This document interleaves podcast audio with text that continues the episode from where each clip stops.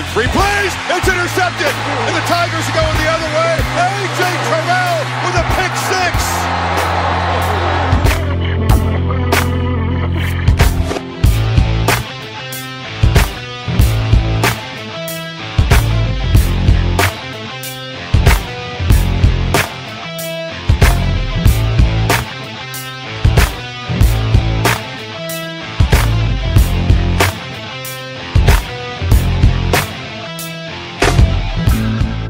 Salut à tous et bienvenue pour euh, cette nouvelle émission consacrée à l'actualité euh, du collège football en partenariat avec le site euh, The Blue Pennant avec au programme de cette édition LSU de retour au premier plan dans la course au playoff des Ohio State Buckeyes à réaction ou encore Memphis qui s'offre le droit de représenter le groupe of five dans un bowl majeur. Tous ces sujets abordés bien entendu avec vos chroniques habituelles, la chronique draft et il y aura une large page draft d'ailleurs au cours de cette émission. Et pour m'accompagner, comme chaque semaine, le rédacteur et fondateur du site The Blue Pennant, Morgan Lagré, est en ma compagnie. Salut Morgan. Salut Yellow, bonjour à tous. Et ouais, je le disais, donc gros programme, finale de conférence, euh, chronique draft, et puis bien entendu, à la fin de l'émission, on reviendra notamment euh, sur euh, les bowls hein, qui ont été dévoilés euh, hier, donc enfin hier, du coup dimanche, pardon, parce qu'on enregistre cette émission mardi, un petit peu plus tard que prévu. donc ça a été dévoilé dimanche, donc on, on, dévoilera notamment les principales rencontres, et puis on les analysera dans un futur podcast à ne pas manquer d'ici la fin du mois de décembre. On commence tout de suite, non pas par un match de la semaine, Morgan, mais euh, par notamment toutes les rencontres qui concernent les qualifiés pour les playoffs. C'est parti.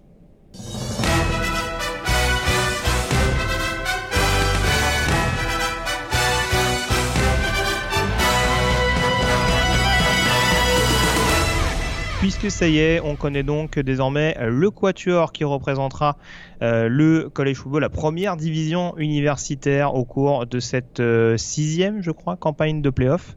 Mmh. Et euh, du coup, euh, pas énormément de surprises, en tout cas beaucoup d'équipes qui étaient déjà invaincues avant cette semaine qui le sont restées. On va commencer tout d'abord Morgan par LSU, numéro 2 avant cette semaine et qui repasse numéro 1 aux yeux du comité euh, au prix d'une finale de conférence sec globalement maîtrisée de bout en bout. Une victoire 37 à 10 contre Georgia et il n'y a clairement pas eu photo entre Tigers et Bulldogs du côté d'Atlanta. Ouais, le score est sans appel, hein. 37-10 effectivement. Alors euh, pourtant l'attaque de LSU, on savait, c'était la, ça a été la, grande révélation de la saison. Bah, ils affrontaient quand même la deuxième meilleure défense euh, du pays contre la course notamment. On se disait que probablement ça allait être euh, par la défense que les, Bulldogs allaient construire peut-être leur potentielle victoire. Eh bien, l'attaque des LSU n'a pas du tout ralenti. Ils ont presque fini à 500 yards euh, au total. Et comme la défense des Tigers euh, s'est mis au diapason, ben voilà, ça a donné un match effectivement quasiment à sens unique et, LSU donc remporte son premier titre de champion de conférence sec depuis 2011 et du même coup devient numéro 1 du pays. Et c'est sûr que quand on voit le, leur, leur, leur, parcours tout au long de la saison avec des victoires contre bah, Georgia en finale de sec, Alabama, Auburn et Florida, et à chaque fois extrêmement bien maîtrisé avec des performances de Joe Burrow toujours excellentes, difficile de leur enlever cette première place. LSU a été vraiment dominant tout au long de la saison et particulièrement dans le final de la SEC. Très clairement, on les a rarement vus aussi forts, on dira, sur une saison depuis 2011, hein, l'année où ils étaient déjà numéro 1 quand ils se sont qualifiés pour la, pour la finale nationale. Ouais, c'était Avec... pas la même façon dont ils avaient terminé euh, C'était voilà, et puis, puis voilà, c'était vraiment accentué par la défense à cette époque-là. Là, tu l'as dit, c'est vraiment l'attaque, et c'est vrai que ce qui est assez symptomatique sur ce match-là, et c'est vrai qu'on avait identifié euh, notamment ce duel entre l'attaque d'LSU et la défense de Georgia, mais on s'attendait justement à ce que la défense d'LSU ait un peu plus de fil à retordre contre la O-line de Georgia. Et à l'inverse, on a presque eu l'impression que c'est vraiment la ligne offensive d'LSU qui a vraiment pris le dessus sur cette défense, avec un Joe Burrow qui est déjà injouable cette saison et qui avait un fauteuil sur, sur énormément d'actions justement pour les découper sur des jeux profonds. Et c'est sûr que quand en plus la O-line d'LSU, euh, qui n'a pas que des peintres en, dans son escouade, arrive à laisser des, autant, de, autant de liberté à son futur Iceman Trophy, ça, ça, va devenir compliqué en tout cas en playoff pour, euh, pour, pour, son futur adversaire. Ouais, et puis il n'y a pas que Joe Burrow, hein, parce que sur, sur, ce match, sur ce match, on a aussi vu le. Est-ce qu'on a, est qu'on a le meilleur trio de receveurs du pays? Je commence à me poser la question. Hein. Justin, ah, je Jeff... pense, ouais. Justin Jefferson, Jamar Chase et, et Terrace Marshall. On a beaucoup parlé tout au long de la saison du quatuor de receveurs de Alabama. c'est pas mal du tout du côté des LSU aussi. Jamar Chase, je trouve notamment, est un Écoute, il fait, il fait, des tracés extrêmement très très bons, je trouve, et c'est vraiment une, de des révélations de la saison, je trouve aussi. On a un Hansang héros, hein, Clyde Edward Zeller aussi, j'en parlé, on en avait parlé euh, très récemment. Et écoute, il, participe de plus en plus, je trouve, dans, le jeu aérien. Il fait 7 réceptions sur ce match. Et je trouve qu'il apporte un vrai équilibre à, cette attaque, notamment avec des, perfs au sol qui sont excellentes. Et, du coup, bah, écoute, euh, l'attaque au, sol de LSU qui affrontait, je rappelle, la deuxième meilleure défense du pays contre la course, termine avec 132 yards. Et ça, ça a été aussi un, ça a permis aussi à Joe Burrow d'avoir, d'avoir des, des situations où les receveurs étaient assez ouverts. Je l'ai pas dit, mais euh, il me semble que Burrow joue même pas une partie du quatrième quart. Hein. Ça fait ça fait tourner du côté des avec euh, notamment, euh, je crois que c'est John Emery qui rentre dans le backfield offensif. Hein, ça pour, pour, montrer vraiment à quel point LSU a globalement dominé ce match. Ça tourner un petit peu plus rapidement que prévu euh, dans un match qui était quand même euh, hyper, hyper attendu entre le numéro 2 et le numéro 4. Quoi. Et c'était, est-ce qu'on a vu le retour de DBU hein? C'est vrai que Derek Stingley nous sort deux interceptions à des moments euh, cruciaux. Alors c'est sûr que les passes de Jack Fromm, c'était c'était à l'image de ah, sa... les passes latérales, c'est pas son truc. Hein. Ouais, à l'image de sa saison, très clairement, il est en dessous de ses performances de ses deux premières saisons au niveau NCAA. Sa saison junior restera quand même une pas, ça, pas sa meilleure, très clairement. On, en, reparlera sans doute dans la chronique draft. Tout à fait, sûrement. Euh, il n'est pas impossible qu'on le revoie l'année prochaine. oui, tout à fait. Euh, et, effectivement, on a vu par exemple Carrie Vincent, on a vu Christian Fulton aussi qui a été très très bon sur, sur sa couverture, notamment sur Demetris Robertson. Et, Derek Stingley, donc deux interceptions. Donc euh, le backfield défensif de LSU a été très très bon et ça arrive au bon moment parce qu'effectivement, en playoff, ils vont affronter une équipe d'Oklahoma où on sait qu'il y a un certain CD Lamb. Tout à fait. Alors on va revenir tout à l'heure à Oklahoma, mais oui, je te rejoins. C'est vrai que même un Grand Delpit, on en parlait, euh, qui n'a pas été extraordinaire cette saison, il a déjà été un poil plus incisif, notamment dans la couverture, sur la couverture. son domaine de prédilection, mais c'est vrai que si les squads de Dave Aranda euh, est aussi efficace que l'attaque, ça peut, ça peut rapidement se compliquer pour, pour les futurs adversaires des, Tigers. Pour, pour peut-être pour finir pour Georgia, là, euh, offensivement, c'était quand même épouvantable. Hein. On sait qu'il y a eu les receveurs, on sait qu'il y avait des absences, hein, Laurence Cager notamment. On a eu la blessure en cours de match de Dominique Blaylock. Il y a eu des nombreux drops, notamment en début de match qui a vraiment coupé le momentum euh, de cette attaque. Alors heureusement, on a vu George Pickens qui était suspendu en, première mi-temps, on l'a vu en deuxième mi-temps, donc le, receveur trouve freshman 5 étoiles, il a réussi un TD notamment. Mais offensivement, c'était vraiment, vraiment pénible à voir. Et on sait aussi que D'André Swift était diminué par sa blessure à l'épaule. Euh, qu'il avait subi donc contre Georgia Tech la semaine d'avant. Et du coup, un Jack From euh, très clairement en dessous de ses performances habituelles, des receveurs épouvantables et un, et un running game inefficace, c'était quasiment impossible de, de, l'emporter. Quoi. Et un hot rod qui est encore, euh, qui s'est encore un peu liquéfié et sur, euh, un moment un peu chaud. Ouais, et hot rod qui, qui, rate des field goals effectivement en début de match. 30, je pense son premier c'est 31 yards ou 32 yards. C'est pas possible. Normalement, c'est dans ces camps en tout cas. C'est à peu près similaire à ce qu'on avait vu justement en fin de match contre South Carolina dans dans un des matchs qui a coûté relativement cher à Georgia, euh, parce que du coup on ne sait pas si avec une défaite il serait passé au final. Mais en tout cas, euh, c'est quand même été assez lourd de, de conséquences. Euh, on va revenir, donc je disais, à l'adversaire d'LSU. Euh, forcément, il y avait un numéro 1 avant cette semaine, qui est resté invaincu, Ohio State, mais qui est passé numéro 2. J'imagine que c'est quand même étroitement lié à la prestation en deux temps des Buckeyes ce week-end dans la finale de conférence Big Ten. Vraiment deux visages de la part des joueurs de Ryan Day, avec une première mi-temps où ils ont été totalement dominés par Wisconsin pour finalement s'imposer 34 à 21. Et complètement, euh, écoute, une attaque totalement inoffensive, on peut le dire. Et euh, ils, ils trouvaient, il y avait vraiment aucun rythme. Justin Field, vraiment trouvait pas ses receveurs. On avait J.K. Dobbins qui, qui, se cherchait aussi. Ils sont tombés sur une équipe de Wisconsin qui était clairement préparée à vouloir faire l'upset. On a vu un Jack Cohn qui avait été tellement mauvais dans le, dans le premier match entre les deux équipes. Et là, il a été transformé. Il a réussi notamment un TD, deux TD au sol d'ailleurs. Jonathan Taylor aussi qui a réussi un TD de 44 yards. Vraiment, on s'est tous passé très très bien pour Wisconsin en première mi-temps. Il menait 21-7 si je me trompe pas. Tout à fait. Alors, deuxième, la deuxième mi-temps, effectivement, euh, ils, ont apporté des ajustements. Je pense qu'ils se sont aussi beaucoup calmés. Ils étaient très frustrés en première mi-temps. Et on a retrouvé vraiment voilà, le duo Justin Fields et euh, J.K. Dobbins à, leur meilleur en, deuxième mi-temps. Puis il y a eu ce game changer, hein, cette, euh, ce TD sur la réception de Jeremy Ruckert à, une main, le, Titan. À partir de ce moment-là, vraiment le momentum a changé de côté. Et derrière, on a vu aussi un KJ Hill, le receveur de, des qui a été très bon. C'est ça, tout, tout, tout, a rapidement retourné dans le bon sens. Euh, je, je, rajouterais même pardon, ce, ce punt cafouillé par, euh, par Wisconsin qui, qui, redonne la possession aux Buckeyes en excellente position, justement, il me semble, peu, peu après le TD de, de Rockhart. Et je crois qu'il y a au moins un field goal derrière, mais on sent que le. On sent, on sent déjà que le momentum a vraiment été repris par Ohio State. Tout à fait, ça a basculé assez vite, mais effectivement, cette première mi-temps euh, complètement manquée, leur a probablement, je suis d'accord avec toi, leur a probablement coûté la première place. Mais ils, vont peut-être s'en réjouir parce qu'on le dit euh, depuis plusieurs mois, plusieurs mois, être premier du classement CFP, c'est garanti de pas être champion. Donc, euh... Je pense qu'ils ont fait exprès, donc d'accord, très bien. Il y, a, Pickens qui s'est fait suspendre un match, eux, ils ont décidé de. une mi-temps, pardon. Eux, ils ont décidé d'attendre euh, un petit peu avant, avant de se décider à se montrer. D'accord, très bien en anticipation du match de LSU, c'est ce qui est encore plus fort. par contre, ils vont se euh, taper Clemson, donc c'est pas si c'est si la bonne idée. Alors c'est ça, on va, y venir à Clemson. Alors on sait que il y a beaucoup de sel en ce moment du côté euh, de l'Amérique du Nord. On sait que Dabo Sweeney s'est un petit peu accroché avec euh, c'est Paul Firebaum, c'est ça le, journaliste de, de ACC Network? Le journaliste, t'es gentil. oui, enfin le comment on dit ça, un Le host. ouais, le host. Voilà, ce qui qui a un petit peu, euh, enfin, qui s'est permis de, définir les Tigers comme, euh, en gros, un, des champions les plus ennuyeux de l'histoire, en gros, si, je reprends vulgairement ces termes. Ouais. A priori, Dabo Sweeney a pas trop apprécié. non, puis il s'en sert de cet argument pour motiver ses joueurs. C'est vraiment. Us Against the World, quoi.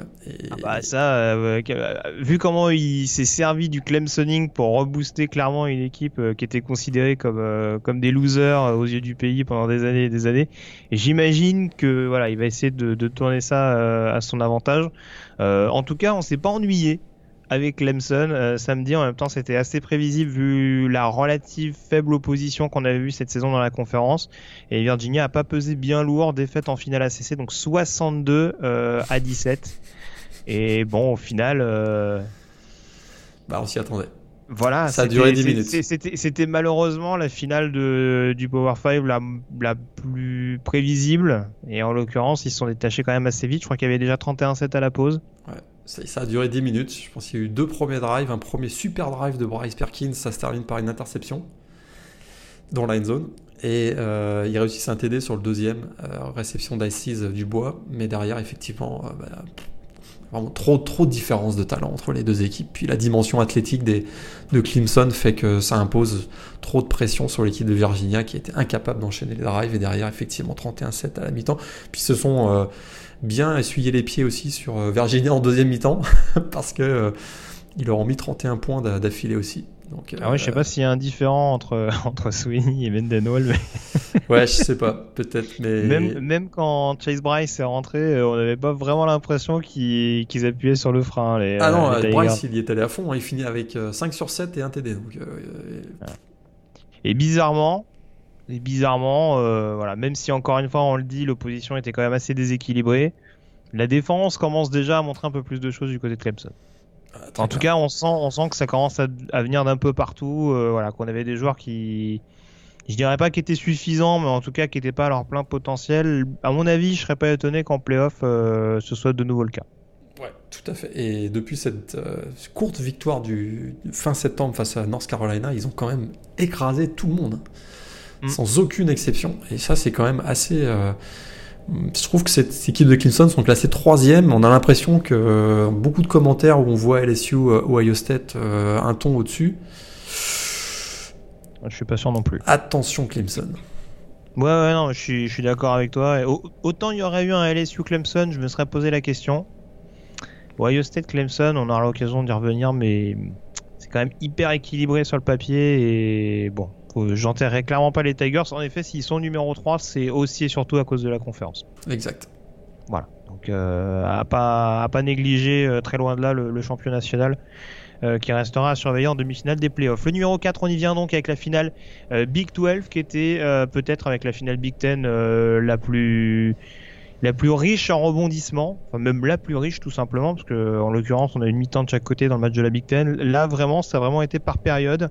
Euh, mais c'est un match où vraiment Oklahoma et Baylor euh, ne se sont jamais vraiment quittés. Ouais. victoire des Sooners 30 à 23 après prolongation. Et euh, un match euh, très clairement où Baylor est pas passé si loin que ça, malgré pourtant euh, les, soucis rencontrés sur le poste de quarterback. Ouais, parce que un début de match où les Sooners ont pris les devants 10-0 sans véritablement dominer, ils semblaient quand même en contrôle. Et là, effectivement, il y a eu un fumble et une interception commise par Jalen Hurts, et du coup, ça a quand même redonné le momentum de Bay à Baylor. Et effectivement, Charlie Brewer est sorti en début de rencontre. Et son successeur a dans un premier temps été plutôt bon, Jerry Bohannon. Hein, il réussit notamment un TD sur une passe vers euh, Tiquan Thornton. Ça a été beaucoup plus difficile par la suite pour euh, Jerry Bohannon. Et du coup, on a vu euh, le troisième quarterback hein, du, côté, du, côté, de Baylor, Jacob Zigno. Mais effectivement, à un moment, on a cru que Baylor avait pris l'avantage, notamment avec ce, ce touchdown longue distance qui permettait d'égaliser à 23 partout. Euh, ou plus exactement de revenir à 23-20, puisque c'est un field goal pour revenir à 23 partout. Mais en prolongation, euh, il y, a eu, il y, a eu, un drive ultra rapide mené par Jane Hurts et conclu par Ramondre Stevenson, et la défense ensuite d'Oklahoma a terminé le travail. Alors justement, j'en profite pour te poser la question, est-ce que tu as compris que Baylor, en gagnant le toss, ait préféré laisser le ballon à Oklahoma? Non, ce serait clairement non. Euh, je, honnêtement, c'est pas une question euh, qui part du principe que moi j'aurais forcément fait l'inverse. Hein, mais je, je, sais pas s'il y a vraiment un avantage à commencer ou à suivre, à t'adapter à ce que fait l'adversaire, mais c'est vrai que ça permet peut-être déjà de te mettre en confiance, de donner un petit peu le ton d'entrée. Mais il n'y a pas de vérité absolue dans ce que je dis. Hein. Ouais, je trouve qu'ils avaient, ils avaient plutôt le momentum, je t'avoue. Et c'était l'occasion, euh, c'était l'occasion de mettre une grosse pression et ils ont préféré se mettre eux-mêmes la pression. Puis derrière, ben, voilà, avec un, le, troisième quarterback de l'équipe qui est un true freshman, hein, Jacob Zigno, c'était quand même trop, mm. trop compliqué en finale de conférence Big 12.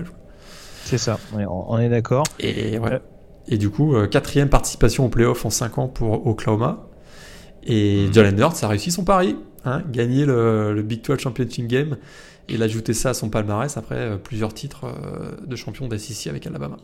Tout à fait. Surtout qu'on parle des blessures au poste de quarterback du côté de Baylor. Au niveau du backfield offensif d'Oklahoma, on n'a pas été gâté non plus.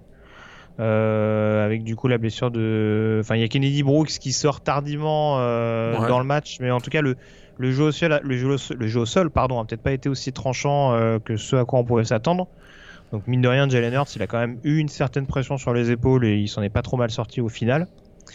après, c'est sûr que du côté d'Oklahoma, moi, ce que je trouve très perturbant, il y a des signes qui montrent quand même cette saison qu'Alex Grinch peut vraiment développer cette défense. Après, la question, ça va être de savoir quel visage on va avoir en playoff.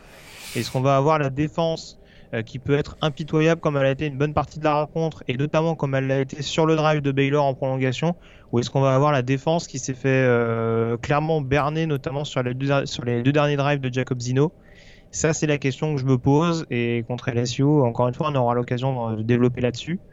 Mais les failles qu'on a pu voir à certains moments clés contre les Bears, contre LSU, ça va se payer au, au quintuple. Ah, je, suis super inquiet. Le backfield défensif des Sooners, c'est clairement pas alors c'est plutôt le maillon faible de cette défense. Ils sont, bah, ils font surtout qu'ils ont ils ont pas Radley Hines qui est blessé en plus. Euh, qui est sorti effectivement sur blessure. T'as tout à fait raison.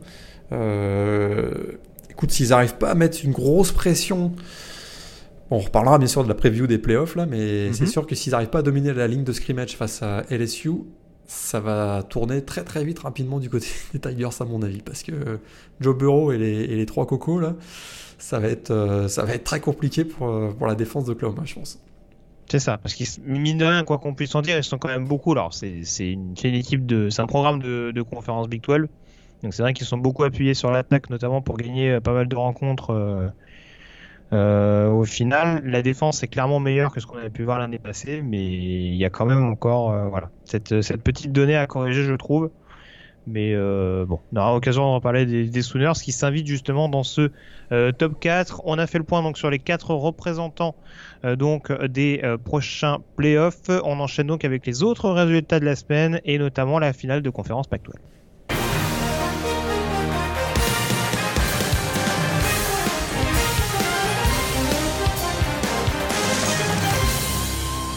Et oui, car si Oklahoma est désormais en playoff, c'est grâce à Georgia, entre autres, dont on a parlé tout à l'heure, qui euh, a donc perdu lourdement en tant que numéro 4.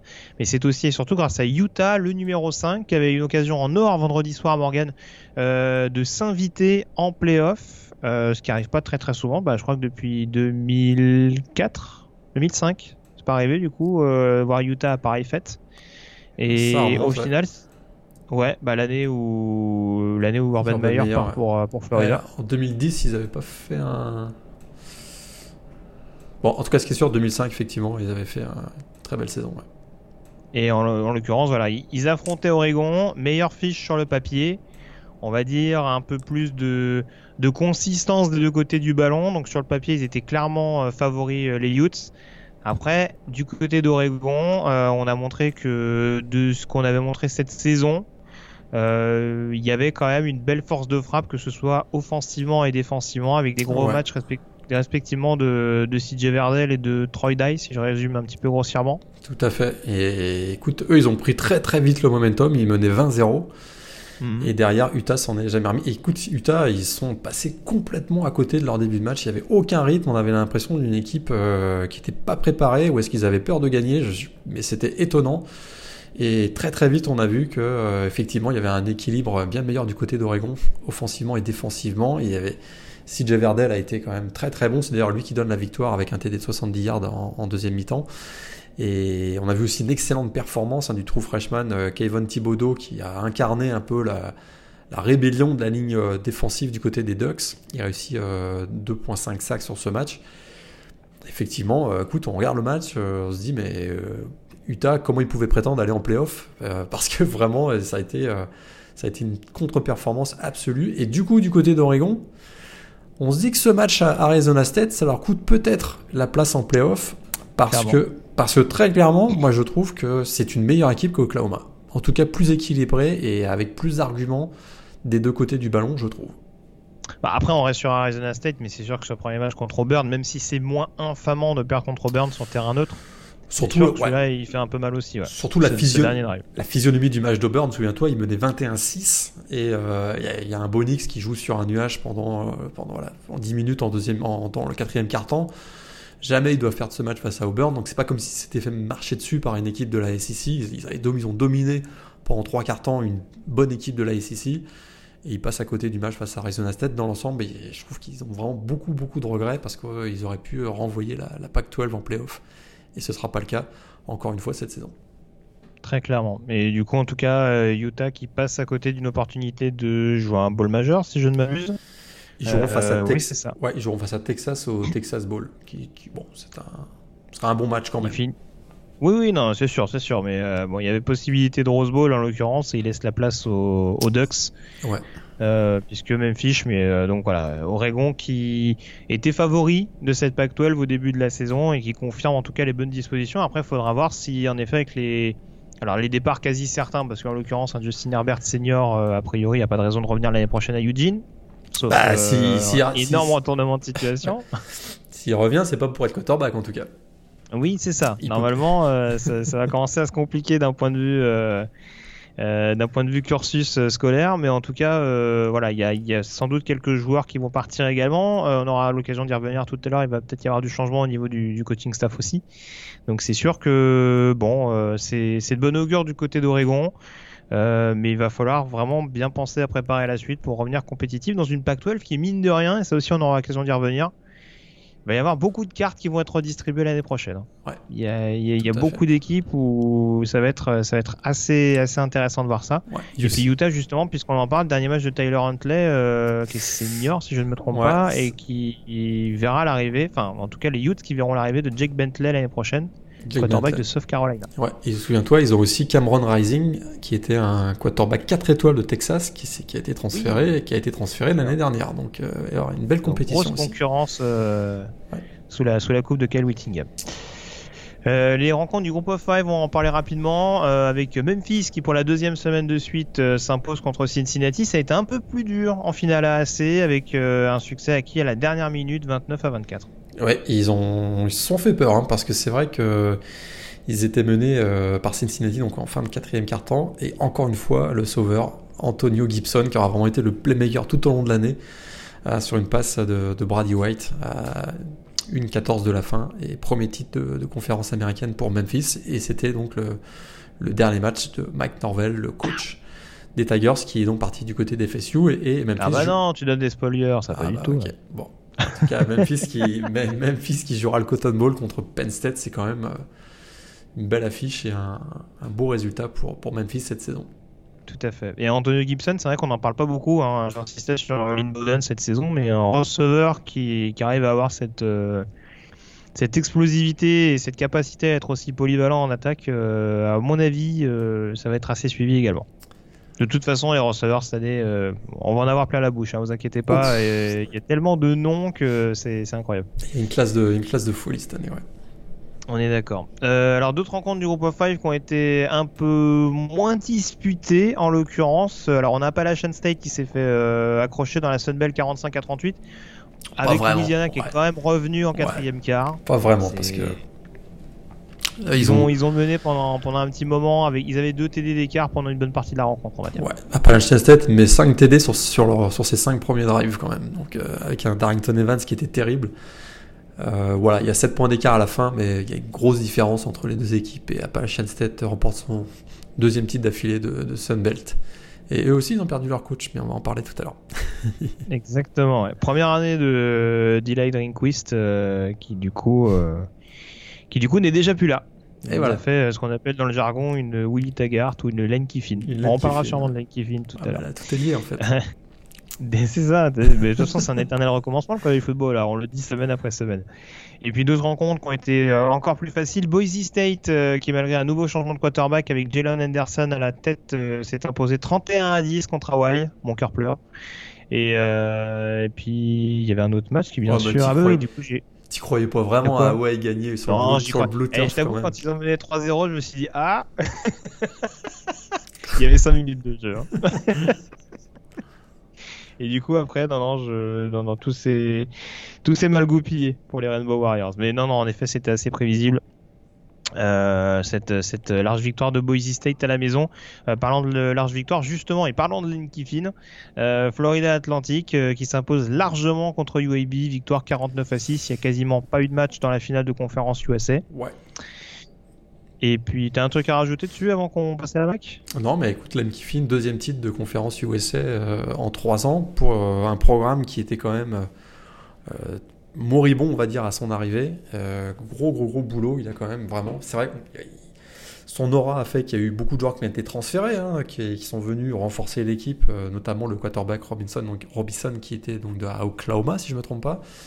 Euh, qui est le quarterback donc de, des Halls. Qui non, c'était Florida State, non? J'ai un doute. Non, t'as peut-être raison. T'as peut-être raison. Je crois que c'est ça. Et Je dois confondre avec celui qui frappe des femmes dans les bars. oui, non, ça c'est autre chose. oui, pardon, excuse-moi. Et, euh, et, donc, euh, ouais, Florida State, donc deuxième titre en, trois ans, et beau boulot de Lan Kiffin qui donc effectivement va quitter Boca Raton pour aller du côté de. On en reparle tout à l'heure. Ah, on va le dire tout à l'heure. Mais euh, du coup, oui, c'est vrai que Florida Atlantique, même Schellenberger n'avait pas réussi à la fin des années 2000 à remettre le programme sur les bons rails, donc c'est sûr que. Voilà, pour un programme qui était un petit peu devenu de la risée, la risée de la conférence USA, c'est dire. Euh, il y a quand même eu du bon boulot euh, d'effectuer de la part de, l'ancien coach de, USC et, de Tennessee. On termine donc avec la finale de la MAC avec vraiment un match à suspense entre Central Michigan et, Miami Ohio. Et du coup, les Red Hawks qui remettent la main sur le titre de conférence pour la première fois depuis 2011, si je me rappelle bien des chiffres. Euh, victoire 26 à 21 avec notamment un excellent Sam Sloman sur le poste de kicker. Ouais, Sam Sloman, mais on a vu Gabert aussi qui a pas été mauvais, je trouve, qui est il a réussi quelques, quelques passes intéressantes. Et effectivement, euh, Miami Ohio, les Red Hawks gagnent leur premier titre. Je crois. Me demande c'est pas 2010, plus que 2011, leur premier titre de, de conférence MAC.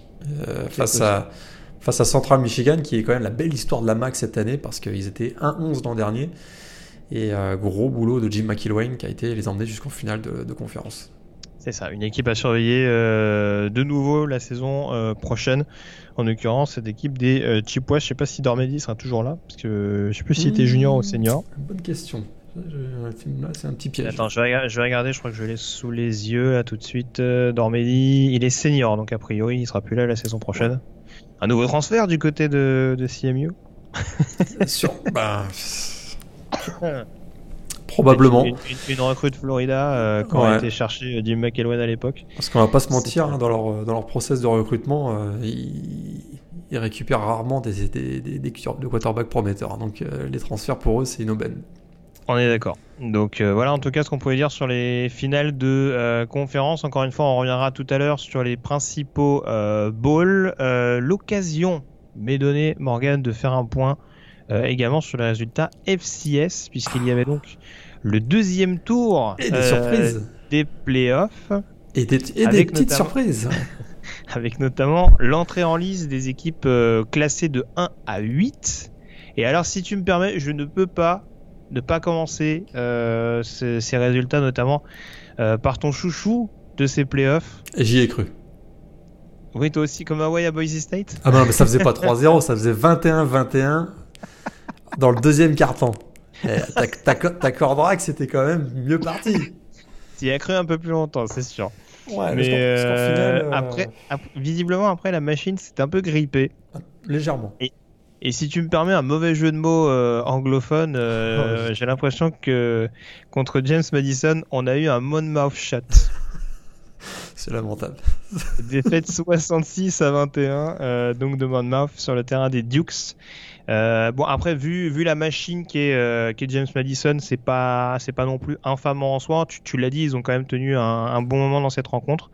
Mais il y a des y a des programmes comme ça en tout cas qu'on qu'on donné le ton sur cette première semaine de playoff et c'est le cas très clairement de James Madison, le numéro 2 au pays. Et on le répète, une des rares équipes qui a fait tomber North Dakota State ces dernières années. Et North Dakota State qui a souffert face à Nichols parce qu'il menait que 14-10 à la mi-temps. Et il aura fallu un très bon Trey Lance, le quarterback, en deuxième mi-temps avec 3 TD pour donner une victoire 37-13. Mais euh, euh, ouais, c'est North Dakota State ne sont pas aussi dominants que, que ce qu'on aurait pu penser face à un programme de Nichols qui était quand même voilà, c'était pas le meilleur, la meilleure équipe des playoffs. C'est ça. Et vous retrouvez une vieille connaissance, North Dakota State, il me semble, la semaine prochaine, puisque ce sera Illinois Ouais. State à la maison. Exactement. Et Illinois State qui a réussi une belle surprise ce week-end. Tout à fait, victoire à Central Arkansas avec encore un James Robinson assez énervé. Deuxième match de suite à plus de 200 yards. Euh, cette fois-ci, c'est 210 yards et 2 TD pour le, pour le coureur. euh. Et la défense aussi. Qui, qui- Et la défense aussi, bien sûr. Avec 4 quatre turnovers forcés. Donc euh, Illinois State, euh, effectivement, va peut-être venir euh, chatouiller un petit peu North Dakota State samedi prochain. Tout à fait. Euh, deux programmes également euh, à surveiller de près, c'est les deux programmes du Montana. Avec euh, les Grizzlies qui ont été sans pitié pour Southeastern Louisiana, victoire 73 à 28. Eh oui. Euh, Et avec un, leur, un des receveurs de Montana, Samori Touré, qui réussit 303 yards sur réception dans ce match. Il est pas mal du tout ce, ce petit, ce petit receveur là. Je, à surveiller également parce que lui c'est pareil, je sais pas s'il est éligible dès cette saison. Mais euh, c'est vrai qu'il y a une petite connexion avec, avec Dalton Sneed et ça va être. euh, il est que junior. Mais c'est un joueur que je surveillerai au niveau des, des receveurs de 1AA également. Je l'avais pas surveillé, la- je l'avais pas nommé la dernière fois. Ouais. Euh, Montana State, ça a été assez costaud également. Attends, vas-y, je te laisse terminer sur Montana, excuse-moi. Ah, ils vont taper Weber State euh, le week-end prochain. Je te, l'annonce, je l'avais annoncé dans la preview, je te le dis. Bah, écoute, tu m'avais annoncé un upset de Kennesaw State déjà, euh, qui n'a pas eu lieu. Mais ils vont taper Weber State. Il y a eu Weber un State demi- n'ira pas en demi-finale. Où j'ai des doutes, vu ce qu'ils ont proposé. Après, Kennesaw State, c'était pas trop mal, je trouvais. Mais euh, honnêtement, euh, ça a été un peu difficile à l'allumage, on dira, pour Weber State, qui s'est bien repris, euh, notamment en, en deuxième mi-temps, bien aidé par la défense, Ouais. d'ailleurs. Ouais, un TD sur retour de fumble, tout à fait. Voilà, donc, mais je suis d'accord avec toi, c'est sûr que si je devais faire un pronostic aujourd'hui entre Weber State et Montana, j'irais plutôt vers Montana, on, on est d'accord là-dessus. Euh, et puis j'essaie de voir également, qu'est-ce qu'on avait d'autre Donc deux, autres, deux surprises pour terminer. Tu veux peut-être enchaîner là-dessus, Bah, vas-y Morgan? Austin P qui nous sort une victoire contre Sacramento State qui était classé quatrième Ah oui, puis il n'y a pas eu de suspense. Hein. et il menait 21-0 à la fin du premier quart-temps. Derrière, ils ont construit sur, sur, ce- sur cet avantage et euh, ils ont un Javon Craig, donc le running back, qui réussit 164 yards sur ce match. Et puis surtout, c'est leur premier playoff, hein, faut pas l'oublier, et ils en sont déjà à deux victoires. C'est ça. euh, c'est quand même pas mal. Ils vont jouer face à Montana State euh, samedi prochain. Ça peut être un poil plus dur. de ce que j'ai vu, euh, de ce que j'ai vu de, la part de Montana State, mais euh, à voir. Et puis Northern Iowa, alors le score a, le, score est un peu étriqué contre une, une attaque pourtant de South Dakota State qui est quand même assez ouais assez détonnante. Victoire 13 à 10 de Northern Iowa, qui sera donc l'adversaire de James Madison la semaine prochaine. Et effectivement, ils ont gagné ce match-là sur un field goal en toute fin de match. Et c'est une surprise quand même hein, de voir South Dakota State sorti. Et effectivement, donc UNI, euh, on va voir s'ils vont réussir à venir chatouiller un petit peu James Madison. J'ai quand même des gros doutes. J'ai des doutes également. Là, très franchement, euh, de ce qu'on a vu, euh, encore une fois, les deux programmes de Montana plus James Madison, à mon avis, on peut avoir le dernier carré déjà avec North Dakota State. Je suis d'accord. Voilà, on verra si, l'histoire nous fait mentir la semaine prochaine, mais voilà ce qu'on pouvait dire en tout cas sur ces playoffs. FCS. Euh, je t'ai pas demandé du coup les trois matchs de la semaine que tu retiens au niveau des, finales de conférence cette semaine? Ouais, bah Oklahoma Baylor, hein, c'était quand même il y a le match où il y a eu le plus de suspense donc euh, à revoir. LSU Georgia, hein, faut quand même. Bah, écoute, euh, on n'a pas parlé tout à l'heure, mais rien que pour voir le Ace Man moment de, de, Joe Burrow sur son sa, chevaux, chevaux chez folle et ça, ça passe magistrale de 71 yards. Donc euh, LSU Georgia. Puis euh, j'ai retenu Oregon, Utah, mais sans, sans vraie conviction. Ouais. Euh, Miami, Moi j'ai retenu. Miami, Ohio, Central Michigan peut-être, mais bon, c'était pas.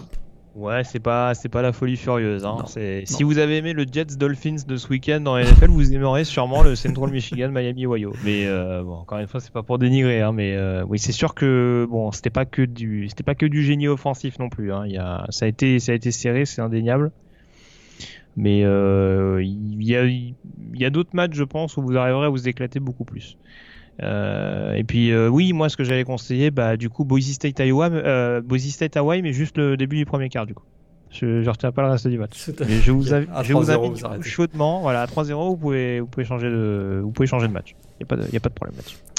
On a fait le tour en tout cas sur ces matchs de la semaine. On peut s'intéresser dès à présent à la page importante consacrée à la chronique draft. C'est parti.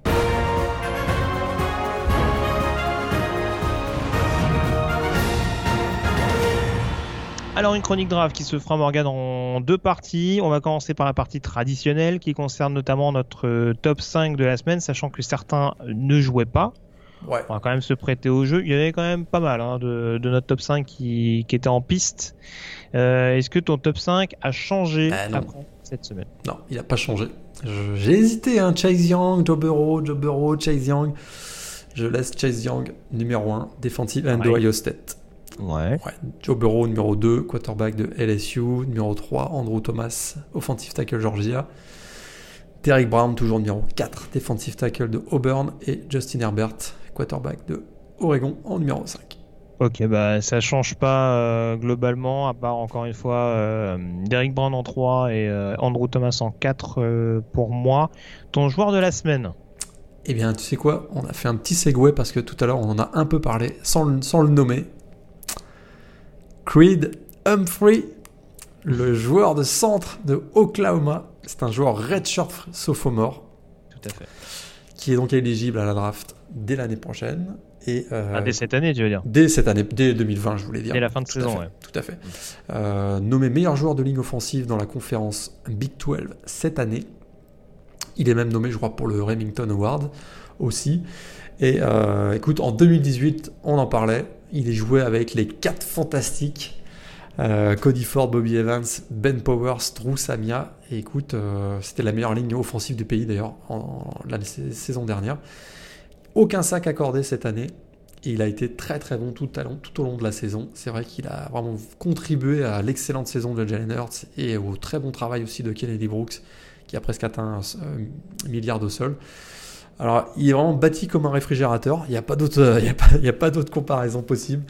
Euh, il a une bonne mobilité, je trouve aussi, euh, un bon sens de l'équilibre, qui est toujours appréciable pour un joueur de centre, notamment. Hmm. point faible, par contre, et ça c'est nommé, c'est, on, le, voit d'ailleurs très régulièrement. Hein, il manque d'amplitude dans ses bras, et c'est vrai que parfois face au face aux defensive end un peu longiligne avec des bras un peu plus longs bah, sur le premier punch, il souffre un peu, hein, malgré ça. Ah, ça, la, malgré ça, la longueur des bras pour les scouts NFL, hein, c'est. Attention, hein, quand on va le mesurer au combine, on va dire Ah, il manque un centimètre.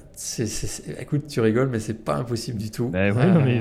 Parce que c'est vrai, c'est vrai, qu'on l'a observé face à des defensive ends vraiment un peu plus, avec une plus grande amplitude, ben, il, souffre sur le premier punch. Et ça, ça peut être, euh, ça peut être un peu euh, rédhibitoire pour lui. Alors, c'est vrai qu'il est rare d'avoir plus d'un joueur de centre drafté au premier tour. Mais j'ai l'impression que s'il y en a un, ce sera, ce sera lui. Cray, Humphrey. Ah, il peut, il peut y en avoir deux hein, cette année et clairement Humphrey en fait, en fait partie. Je crois qu'il est déjà, euh, il est déjà capitaine offensif hein, de l'équipe. Hein. Euh, c'est possible, je, je, je, le sais pas. Il me semble avoir aperçu au coin euh, justement euh, contre contre Baylor avec Neville Gallimore. Mais oui non, c'est voilà, ça montre que pour un joueur qui est sophomore, bon, il il y a quand même une certaine unanimité le concernant dans, le vestiaire des, Sooners. Et puis alors, je, me permets, hein, je balance quand même ce qu'on s'est dit en off. J'étais assez circonspect du fait que Jalen Hurts soit dans les finalistes pour le Sman Trophy, non pas qu'il euh, qu'il ait fait une mauvaise saison, mais euh, je m'interrogeais un petit peu sur euh, le vrai enjeu qu'il a eu au niveau de cette ligne. Morgan m'a quand même dit qu'il avait une ligne moins, importante que celle de, que celle de Kyler Murray et de Baker Mayfield. Écoute, je suis pas complètement d'accord. Mais, euh... mais t'es pas d'accord, c'est d'accord, mais je suis quand même quand même que Kyler Murray jouait derrière Cody Ford, Bobby Evans, Ben Powers oui. et Drew Samia. Mais t'inquiète pas, les autres ils vont arriver. Quand Adrian il sera drafté, euh, il sera drafté au NFL, on dira ouais, vous avez vu, finalement il était pas mal. Euh... Non, c'est pas euh, merde, c'est euh, il y a qui il y a, il y a Proctor, il y a Swenson. Quand ces joueurs-là ils seront draftés, tu, tu, verras, on dira ouais, t'as vu, il avait quand même une bonne ligne, euh, faut laisser le temps au temps, monsieur, là, vous inquiétez pas. Non, mais voilà, je te, je te taquine après, voilà, euh, Creed Humphrey, oui, c'est sûr que c'est un, un petit phénomène, et en effet, c'est rare d'avoir des centres qui sont draftés au premier tour, euh, et honnêtement, euh, pour un joueur qui est déjà sophomore, avoir déjà ce, ouais. cette bonne réputation, avec, comme tu le disais, cette, cette marge de progression qui reste quand même. Alors là, en l'occurrence, c'est des, attributs physiques, donc c'est un peu, c'est un peu plus dur à rectifier. Mais en tout cas, avec cette marge de progression euh, qui reste encore à sa disposition, c'est ça peut être quelque chose de très intéressant dans l'optique d'une carrière pro. Ouais. Exactement. Et eh ben écoute, moi ce sera encore un jour offensif. Euh, je sais pas de qui on a parlé, euh, je sais pas si on en a déjà parlé pardon cette saison. Euh, on l'a dit, cette classe de receveur elle sera énorme et euh, cette classe de receveur, T. Higgins en fera partie. Euh, T. Higgins qui a encore fait le show euh, ce week-end contre Virginia. C'était pas le seul hein, du côté tête attaque des, Tigers, mais euh, c'est un joueur qui est encore junior, qu'on attendait un petit peu comme le numéro 2 uniquement cette équipe des Tigers derrière euh, Justin Ross qui avait vraiment crevé l'écran en fin de saison dernière. Et pourtant, c'est ça a été le go-to guy incontesté de, de Trevor Lawrence cette saison. Ce savant mélange, on dira, de, de taille et de vitesse qui lui permet d'être assez nombreux. Alors en majeure partie notamment sur des tracés profonds, mais c'est un joueur qui peut parfaitement jouer dans le slot et, être capable de prendre de la, de la vitesse. Et j'ai pas la sensation que les tracés ce soit sa marque de fabrique.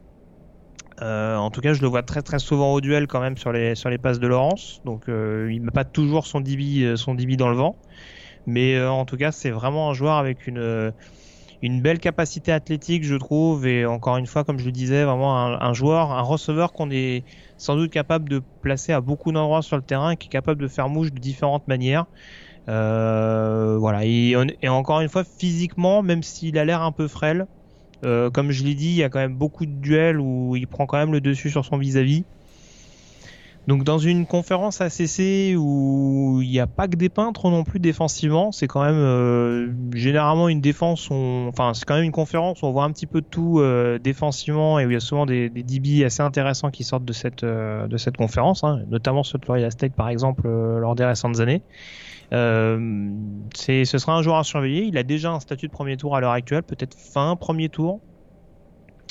Mais sait-on jamais à la lutte avec des joueurs comme Henry Rux, comme Lavis Cacheno, ça peut peut-être devenir le troisième receveur de cette classe derrière, euh, derrière les presque intouchables Jerry Judy et, et Sid Lamb à l'heure actuelle. Et il, est, il, va avoir un, une belle occasion de démontrer qu'il est prêt pour la NFL parce qu'il va se coltiner a priori Geoffrey Okuda mm. lors des demi-finales nationales. Et ça, ça va être un, un, duel super intéressant. Deux potentiels, enfin, euh, deux potentiels premiers tours. top 10. Euh, voilà, j'allais dire deux top 10 parce que je repensais à Judy Elam, mais euh, ouais, en l'occurrence, il aura face à lui un potentiel top 10 de la prochaine draft. Donc c'est sûr que ça servira un petit peu de d'échantillon en vue en vue des, échéances qui l'attendent en, en, NFL. on a fait le tour sur cette première partie. La deuxième partie, Morgan, on y vient. C'est notamment la question qui concerne les underclassmen, les sous-gradés. On peut, on, peut, on peut le traduire comme ça, les sous-gradés? C'est vrai que c'est difficilement euh, traduisible en français, il faut bien l'avouer. On est d'accord. On va essayer de faire rapidement poste par poste, euh, juste faire un point notamment sur euh, les principaux joueurs seniors des postes qui correspondent. Donc voilà, pour vous sachiez déjà qui est déjà sûr euh, de s'inscrire à la draft la saison prochaine, de rentrer dans le processus de la draft. Ensuite, on passera aux underclassmen avec ceux qui sont déjà inscrits et on se donnera un petit pronostic sur ceux qui sont en balotage actuellement, donc les joueurs qui ne sont pas seniors et qui peuvent encore éventuellement y réfléchir, savoir si c'est plus judicieux pour eux de rester ou de partir. Je commence Morgan avec les quarterbacks. Euh, niveau senior, pour l'instant, on a déjà Joe Burrow, Justin Herbert, Jalen Hurts, euh, je peux même ajouter Nate Stanley ou Anthony Gordon, notamment les joueurs d'Iowa et Washington State. Euh, tout ce petit lot, c'est seniors, donc ce sera à la draft en avril prochain. Ça peut prétendre en tout cas à la draft en avril prochain. Il n'y a pas encore d'inscrits officiellement dans les underclassmen, sauf si j'ai loupé un épisode. Tu as raison. Les 5 underclassmen qui nous intéressent dans cette, euh, sur cette position-là, on va commencer forcément par Tua Tagovailoa. Est-ce qu'il doit rester ou partir? On va essayer de faire rapide parce que du coup il y a beaucoup de noms. Donc euh, si tu devais être synthétique, pour toi, qu'est-ce qui serait le plus judicieux pour lui? Il a un choix super difficile. Euh, c'est sûr que. Plus dur, je pense. Ouais, comme il l'a dit, c'est vrai que si euh, dans les évaluations on lui annonce un top 15, il peut pas passer à côté d'un gros contrat, tout simplement. Hein, c'est pas plus compliqué que ça. mais revenir à Alabama, ça veut dire aussi donc, bah, effectivement, peut-être démontrer que sa blessure c'est du passé. Mais revenir à Oklahoma, pardon, pas Oklahoma, à Alabama, ça veut aussi dire à son frère Tolia qu'il va devoir attendre un an de plus. Alors il pourrait y avoir euh, la guerre à la maison aussi, parce qu'a priori Tolia euh, sera le, son, successeur. Donc c'est vraiment un choix très très très difficile. Je pense, j'ai l'impression qu'il se se donne pas une chance en allant directement l'année prochaine dans la NFL. Moi, si j'étais lui, je reviendrai une saison de plus. On rappelle que la deadline, c'est le 20 janvier, je crois, de tête. En tout cas, c'est dans cette période-là. C'est euh, aux alentours de cette semaine-là euh, du mois de janvier. Euh, très franchement, il y a déjà des joueurs qui ont annoncé qu'ils allaient s'inscrire. Je ne serais pas étonné que Tagovailoa fasse partie des derniers à s'annoncer. En effet, je pense que ça va être extrêmement dépendant de, de sa remise en forme, on dira de comment ça évolue et euh, du risque que ça comporte la saison prochaine. Mais comme tu le disais, si, si aux yeux de certains observateurs, il a un statut euh, de deuxième, troisième tour, je suis pas sûr que pour lui euh, le jeu envahit la chandelle.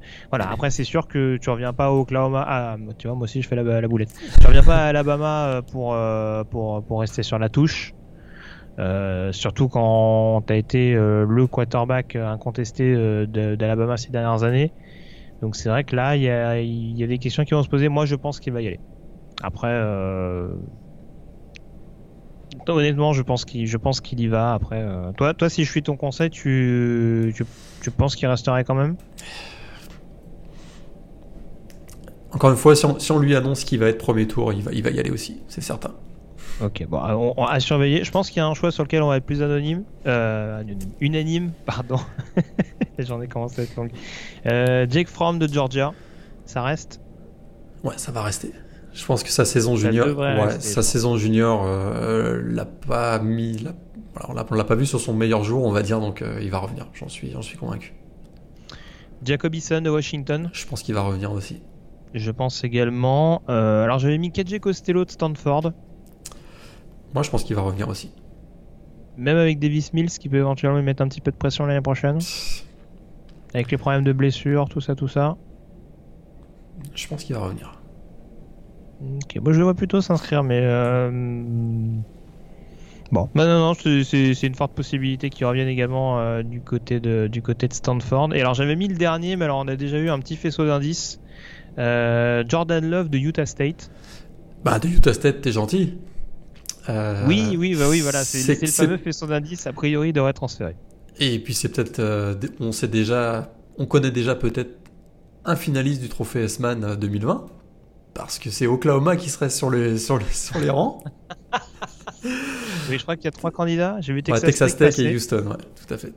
Ouais. Mais Houston, où il y a, des- où il y a déjà des rankings euh, qui a priori va se va Ah. s'inscrire sur le- ce fameux portail qui fait beaucoup d'encre. Tout à fait. Mais si Jordan Love débarquait du côté d'Oklahoma, ce serait assez intéressant. Lui qui a pas fait la si bonne saison que ça, alors qu'il était annoncé aussi comme un des, des- des gros prospects au poste de quarterback cette année.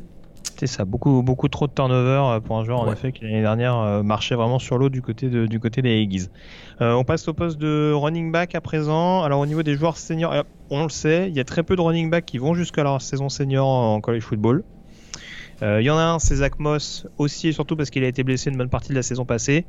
Donc euh, lui il sera à la draft. Parmi les joueurs inscrits, il y a quand même beaucoup de surprises. Alors on a JJ Taylor d'Arizona, ça c'est pas une énorme sensation euh, vu que bon il avait l'air d'avoir fait un petit peu le tour du côté de euh, du côté du programme des Wildcats. Par contre, les deux running backs de Maryland, Javon Leak et Anthony McFarland, ça c'est beaucoup plus étonnant. McFarland seulement en sophomore, il me semble.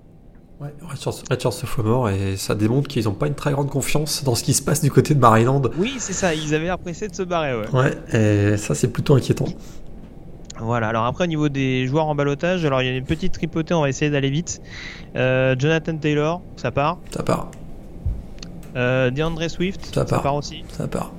Travis Etienne, ça part. Ouais, J.K. Dobbins aussi, J.K. Dobbins aussi. Euh, Harris également. ça part. Alors j'ai alors j'ai deux j'ai deux noms plus compliqués. K-Maker, c'est Clyde Edwards Zeller. Pour moi les deux partent. Ouais, Clyde Edward, Edward Zeller, je pense qu'il va partir. Euh, trop d'exposition médiatique en plus cette saison. Pour lui, euh, c'est c'est le meilleur moment de partir. Euh, vraiment, il va être. Voilà. Cam Akers? Hmm. Bah avec son nouvel head coach qui sait utiliser les running backs, euh, ça peut être tentant. Hein. Ça peut être tentant. Parce que là, clairement, s'il se présente, il va pas être avant le troisième tour. Euh, S'il revient l'année prochaine, il peut prétendre être un premier tour. Je me poserai la question. Très bien. Autre joueur sur qui on sur qui on peut se poser la question, Chuba Hubbard d'Oklahoma State. Sophomore seulement. Hein. Ouais, mais lui, de toute façon, il va jouer dans la CFL. Canadien. Exactement. Exactement. Très bien. Moi je pense qu'il va rester. Ah, il va vouloir chercher le S-Man l'année prochaine. Ni plus, Ah, ni plus ni moins. Très bien. Donc pour toi ça reste. Ouais. Très bien. On passe au receveur. Euh, parmi les joueurs seniors, euh, du coup, euh, on a Tyler Johnson de Minnesota, Brandon Ayuk d'Arizona State, on a Devin Duvernay de Texas, euh, Michael Pittman de USC ou encore Antonio Gandhi Golden de Liberty. Euh, déjà beaucoup de joueurs inscrits euh, chez les receveurs. Dernier en date, Lynn Bowden, dont on parlait récemment de, de Kentucky. Euh, on a Isaiah Hodges de- d'Oregon State, Gabriel Davis de UCF.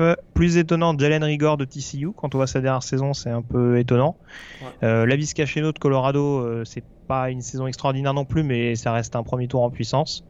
Euh, alors concernant les joueurs en balotage, on va laisser, on va aller assez rapidement, je pense, pour CD Lamb et Jerry Judy. Non, ça, ça part. Ça part. Henry Ruggs aussi. Ça part. Euh, T. Higgins, j'en ai parlé tout à l'heure, a priori ça part. Ouais. Devonta Smith, Ça part. Justin Jefferson. Ça Je part. te- si, si- si je dis rien, c'est que je te rejoins. hein. Ouais, ça part. Pour, moi- pour moi, ça part aussi. Et alors, du coup, j'ai trois noms un peu plus compliqués. Tylan Wallace d'Oklahoma State. Mais moi, je serais pas surpris qu'il revienne. Surtout si Chuba, si Chuba Hubbard revient, notamment. Et puis, on sait qu'il a été blessé cette année. Et lui, Ouais. très clairement, il peut être un top 10 l'année prochaine. On en est totalement 2021. sur la même longueur d'onde, monsieur Lagré. C'est formidable, ça Formidable. fait plaisir. On s'est, on s'est même pas consulté avant. Non, c'est vrai. Euh, et deux sophomores, KJ Hamler de Penn State et Voilà. Sage Surratt de Wake Forest. Euh, les deux reviennent. Je pense que les deux reviennent également. KJ Hamler, il peut être une, une des superstars de la saison prochaine.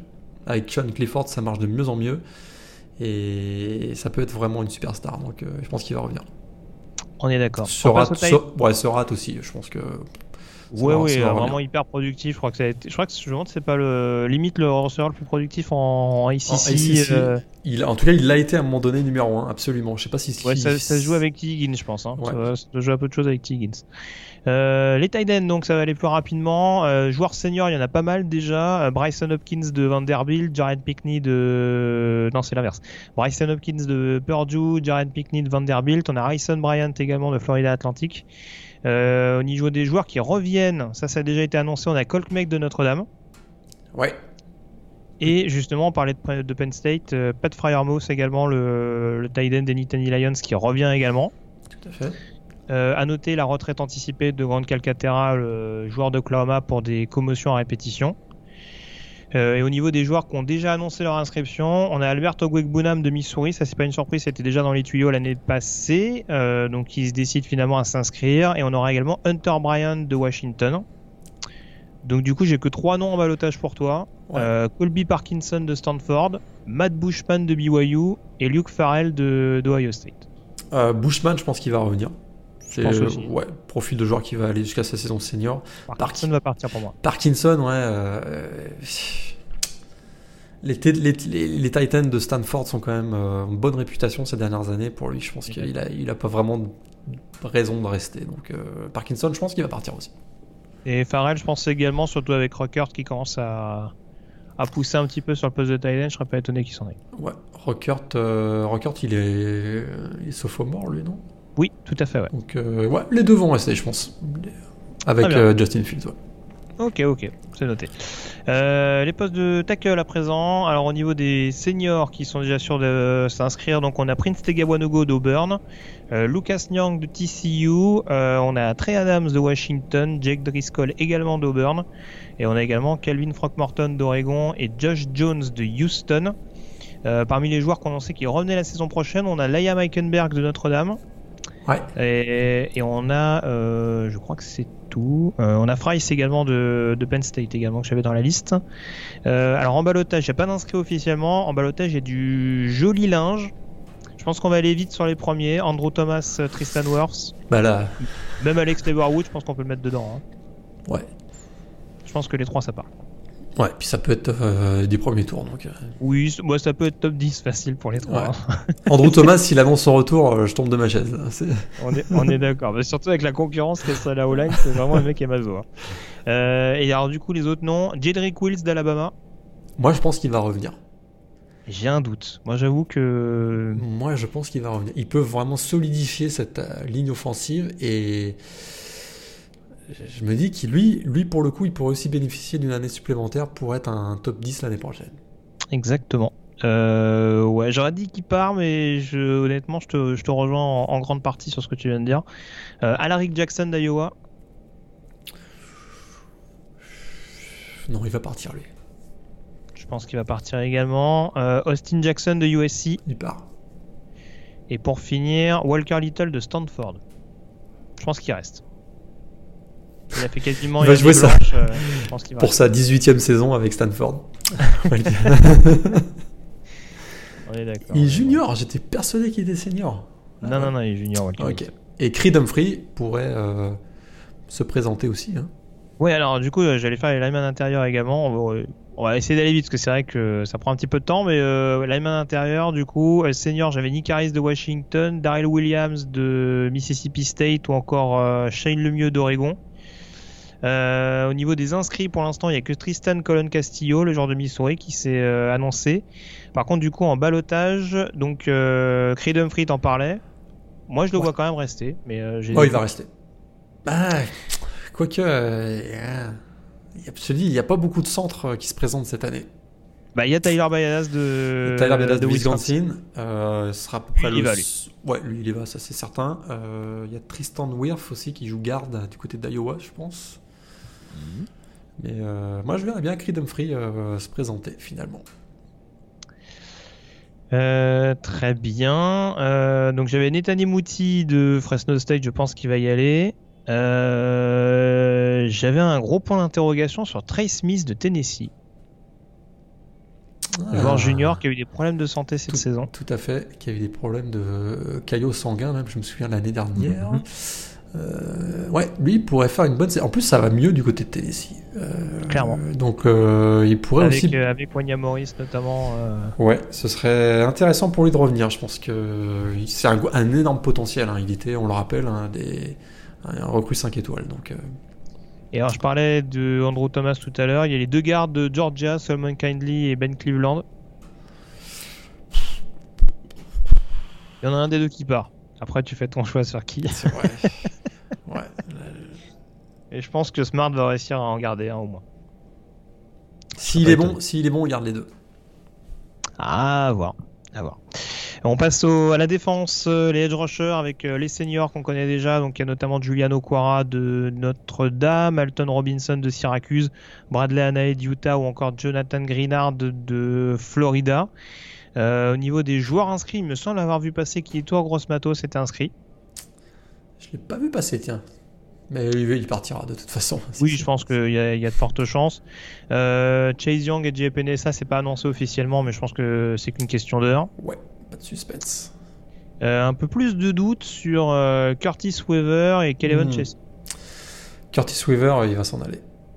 Evan Chason, par contre, et Il est que c'est hein. un redshirt sophomore, exactement. Euh, même s'ils sont champions cette année, je serais pas surpris qu'ils reviennent l'année prochaine.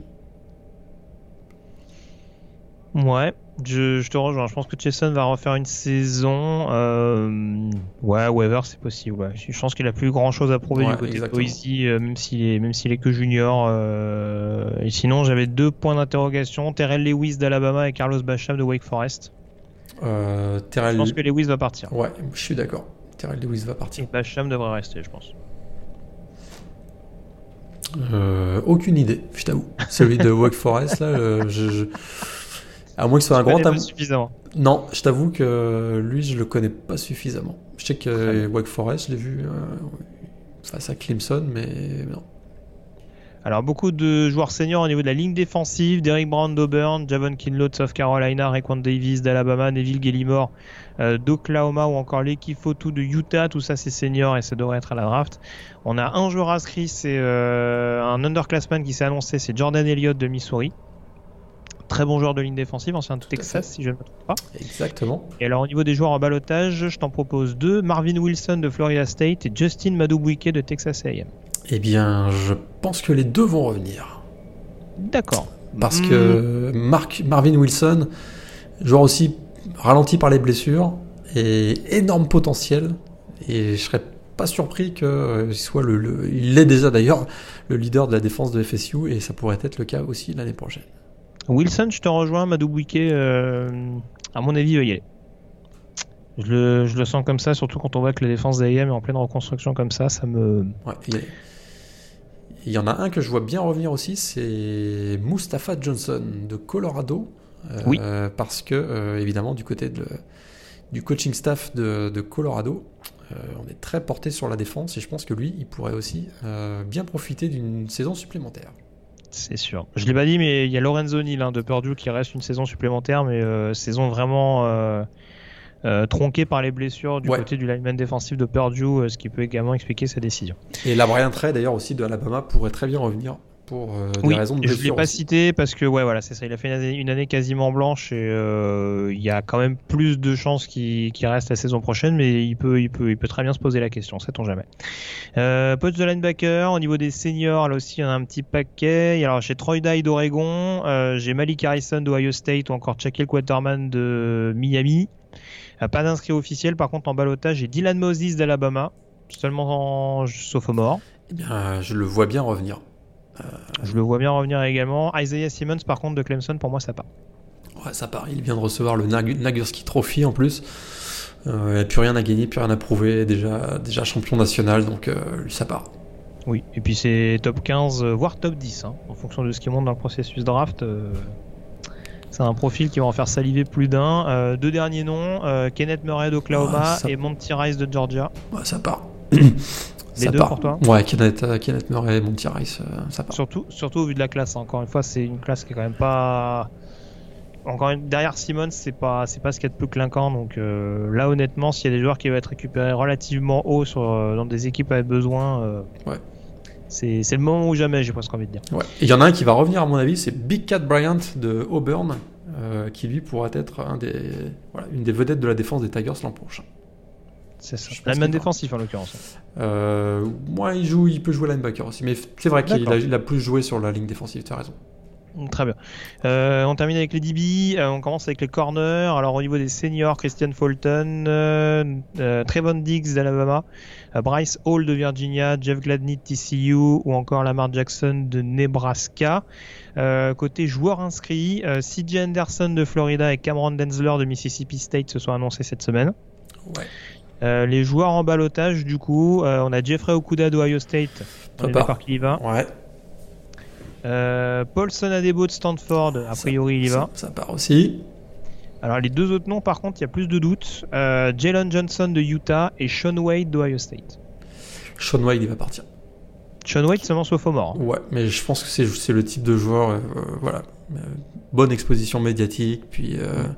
oui, puis profil un peu hybride. Je pense que ça va plaire à des équipes qui veulent éventuellement le plugger en safety au corner. On est d'accord. Exactement. On termine avec les safety, euh, joueurs seniors. Donc pour l'instant, on a surtout Ashton Davis et de California et euh, on a Ashton Davis California, Brandon Jones Texas, J.R. Reed Georgia. Et puis euh, pas encore d'inscrits officiels. Par contre, au niveau du balotage, j'ai trois noms pour toi. Grandel Pitt d'LSU. Bon, ça part. Xavier McKinney d'Alabama. Pareil, ça part aussi. Et alors un nom beaucoup plus intrigant. Antoine, Antoine Whitfield Jr. de Minnesota. Ça, c'est. Est-ce que Minnesota va refaire une aussi belle saison l'année prochaine? C'est un joueur qui a un passé de blessure aussi. Hein. C'est un joueur qui a un passé. Exact. Je pense qu'il a... Il a un passé de blessure et cette année, il finit en force. Il a une belle exposition médiatique où il s'est fait connaître avec des interceptions à des moments cruciaux. Je pense que ce serait plus intelligent de revenir, mais je me dis que il a, il a une fenêtre, voilà, la porte vient de s'ouvrir et il je pense qu'il va y aller. Tu parlais de Florida State, j'imagine que tu pensais à Hamza Nazireldin Exactement. Hamza Nazireldin, où lui, je le vois bien revenir, par contre. C'est vrai qu'il a. Alors moi j'espère pour lui qu'il va rester surtout parce que c'est un joueur en effet euh, où il y a une grosse hype euh, de par euh, ses qualités athlétiques mais ça, exactement. je trouve qu'il est encore trop brut pour aller en NFL à l'heure actuelle. Mais c'est sûr que c'est athlétiquement c'est un phénomène donc je pense qu'il va revenir. Je pense qu'il va revenir. C'est un peu le même profil qu'un Jaden Woodby du côté de Florida State. Euh, c'est des joueurs qui ont vraiment une énorme marge de progression, mais là, en l'état actuel des choses, aller en NFL, je suis pas sûr que ce soit productif. Déjà, déjà d'un point de vue draft et après euh, niveau justement progression, euh, j'en suis pas persuadé. Ouais, surtout que l'année prochaine, ils vont avoir un vrai coach hein, du côté de Florida State. Bah tiens, on va en parler justement. Euh, ah, t'as vu comment je fais la transition C'est incroyable. Et tout ça n'est pas répété, messieurs, dames. On le répète semaine après semaine. Euh, on enchaîne donc avec euh, notamment les balls et le coaching carousel pour finir cette émission.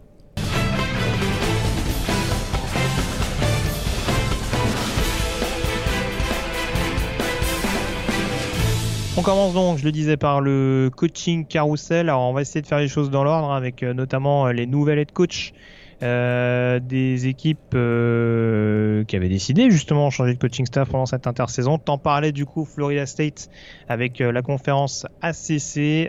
c'est Mike Norvell, le coach de Memphis, donc le dernier champion, le dernier champion AAC, pardon, qui prend la direction des Seminoles. On va dire juste récompense pour un coach qui a vraiment permis à Memphis de, de poursuivre la bonne la bonne série de Justin Fuente.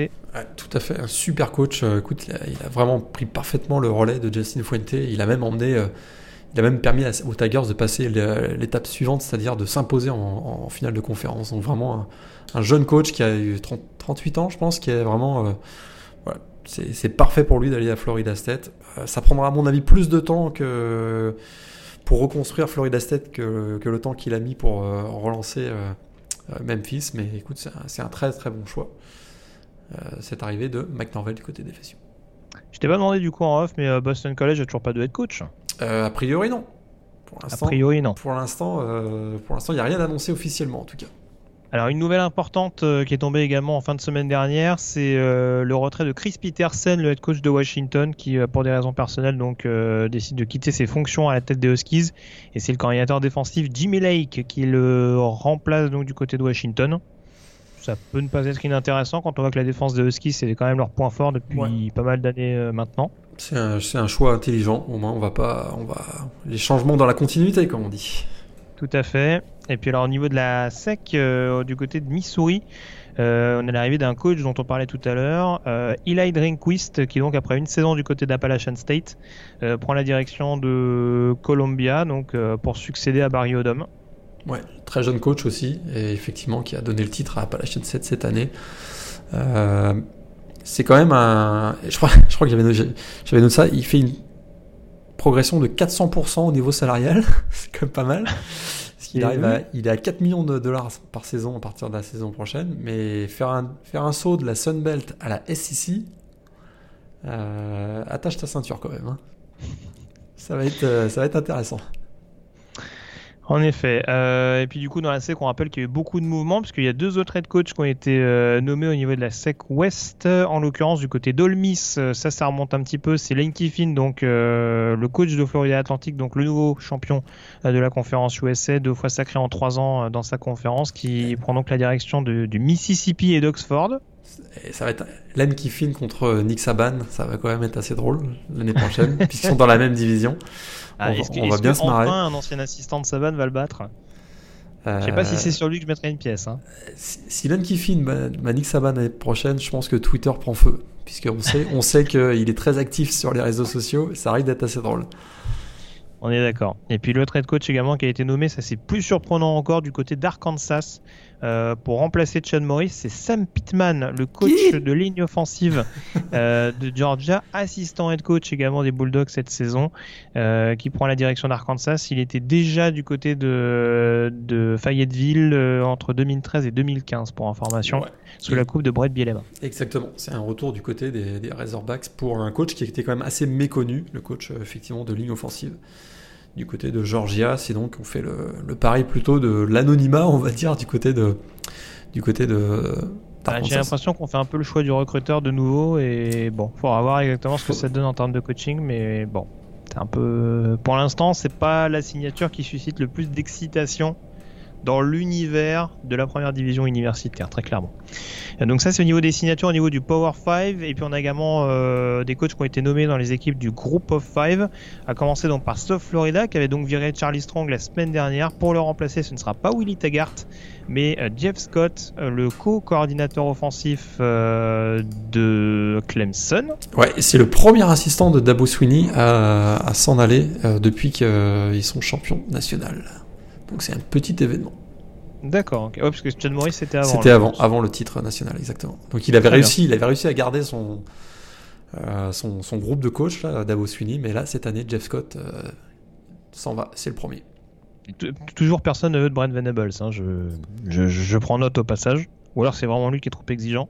Bah, il, est, il, est, euh, bien, il est bien payé aussi. Il est très bien aussi, oui. Bah, j'imagine. les coordinateurs défensifs, euh, quand on trouve des bons en college football, tu essaies de, de, bien les payer. Hein. Faut, faut, en parler à Dave Aranda ou, euh, ou à d'autres. Euh, ils n'ont pas à se plaindre à ce niveau-là. Et puis alors, les coordinateurs offensifs, justement, ont la cote hein, au cours de cette intersaison, puisque Ricky Rani, coordinateur offensif de Penn State, a été engagé par Old Dominion également, programme de conférence USA un petit peu au fond du trou depuis plusieurs saisons maintenant. petite, petite surprise, je t'avoue que je vois pas ça comme une promotion, disons. c'est oui, c'est un projet pour le moins ambitieux. On rappelle que les Monarchs, c'est quand même depuis très très peu de temps en première en 1A, donc euh, c'est vrai que là pour l'instant ils essuient pas mal les planches, mais euh, bon, on, lui souhaite de trouver un petit peu un petit peu la clé. Euh, du côté de Dominion, mais c'est pas gagné. Et puis il y avait la signature que tu adorais, peut-être ta signature préférée, donc du côté du UTSA, avec l'arrivée de Jeff Traylor, qui était donc euh, assistant et coach d'Arkansas la saison passée. Ouais, coach des running back. Ça aussi, c'est une, euh, une, écoute, euh, bah, une embauche assez obscure. il a bien développé Rakim Boyd. Rakim Boyd, ouais, tout à fait. Ouais. Bon, bah c'est UTSA d'un côté, ils peuvent pas non plus embaucher Bob, Stoop, Bob Stoops sur Urban Meyer. Il faut quand même faut, faut se bah, calmer. Quoi. il, a, il a un pedigree assez intéressant. Il est passé par Texas, Arkansas. Bon, il, il, connaît pas trop mal la région déjà. C'est pas, c'est quelque chose qu'on peut quand même mettre à son crédit. Il a coaché en high school dans le secteur également. Bon. Il connaît bien les, connaît bien les routes du Texas. Voilà, c'est c'est c'est ça, c'est ça son, son, son, son CV. Il a marqué ça. Je connais bien les routes du Texas. Bon, bah écoute, on verra. Et, des petites breaking news là. Oui. Matt Luke, l'ancien coach d'Olmis, il arrive dans le coaching staff de Kirby, de, de Kirby Smart, coach de la ligne offensive. Et autre breaking news, A.J. Dillon, running back de Boston College, se présente à la draft. Oh, dis donc. Ah, tu vois, je l'ai pas cité, mais j'étais persuadé qu'il allait revenir. Ouais, eh bien non. Bah, en même temps, il y a, il y a Bailey derrière qui commence à prendre quand même un petit peu de... un petit peu, ouais. Donc là, on a des, des petites breaking news. D'accord, ok. Oui, j'avais vu que du côté de Miami aussi, il y en avait quelques-uns qui s'annonçaient. Là, je crois, je crois avoir vu passer Jonathan Garvin, notamment le defensive end, qui, euh, qui s'inscrivait à la draft également. Euh, très bien, très bien, très bien. Bah, écoute, je crois qu'on a fait le tour. Il y avait quelques rumeurs également, donc euh, quelques spots qui sont pas encore tenus. Colorado State, Fresno State, euh, UNLV, Colo- Colorado, Mexico. Colorado State, je pense avoir vu passer Butch Davis. Ouh. Du côté de Colorado State, si je me trompe pas. D'accord, très bien. Et on a toujours Bob Stoops, euh, on a toujours Bob Stoops qui est disponible, mais pers- personne n'a l'air de vouloir de lui. Ça, c'est c'est un peu triste. Qui tient ton Bob Stop. Mais t'inquiète, il va arriver du côté de, de Chestnut Hill. Ah, tu me fais rêver. là. Ah, je sais, je sais, un- c'était un peu le but. hein. Mais euh, et puis grosse rumeur à UNLV également, euh, Marcus Arroyo, euh, coordinateur offensif d'Oregon, ça aussi on a vu passer ça. Euh, le point sur les balls, Morgan, très rapidement, on a commencé à en évoquer quelques-uns. J'énumère notamment, alors si, alors je commence par les principaux. Ouais. Les playoffs et les balls majeurs, et tu me donneras après tes, tes balls non majeurs les plus intéressants. On va essayer d'en identifier 4 ou 5. Euh, donc du coup au niveau des demi-finales de playoffs, euh, au niveau euh, des dates, ce sera donc ça, le 28 décembre. Un samedi, c'est un samedi donc. c'est un samedi tout à fait. J'essaie de pas me tromper sur les horaires parce que du coup j'aurai les horaires américaines. Donc c'est 22h heure française le 28 décembre. Le pitch ball du côté d'Atlanta entre le numéro 1 LSU et le numéro 4 Oklahoma. Et euh, le 28 également, mais à 2h du matin, donc dans la nuit du 28 au 29 plutôt, euh, du côté de Glendale pour le Fiesta Bowl, le numéro 2 Ohio State qui affrontera le numéro 3 euh, Clemson. Au niveau des bowls majeurs, surprise, pas d'Alabama. Et ils ont, ils ont, ils ont payé cher quand même. Franchement, les classés, les classés numéro 13, c'est un peu. je veux bien que Georgia soit de devant, gueule, quoi. mais Florida et Penn State, je suis un peu gratté la tête, je t'avoue. Franchement, Alabama 13ème, c'est c'est foutage de gueule. quoi.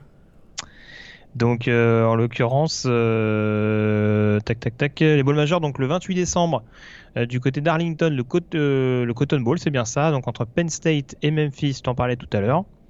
Le 30, on aura l'Orange Bowl avec du côté de Miami, Florida qui affrontera Virginia. C'est bien parce que Florida, non seulement ils affrontent une grosse sécurité quoi qu'il arrive avec leur fiche pourrie, mais en plus ils jouent à l'extérieur. C'est bien. Ouais.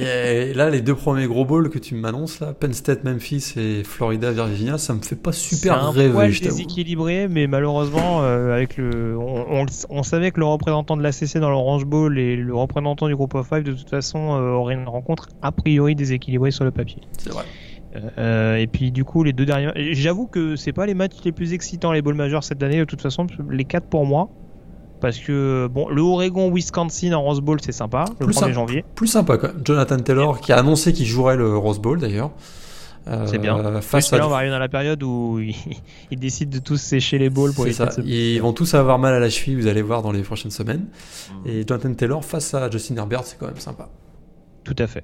C'est, franchement, c'est le bowl majeur le plus intéressant du plateau.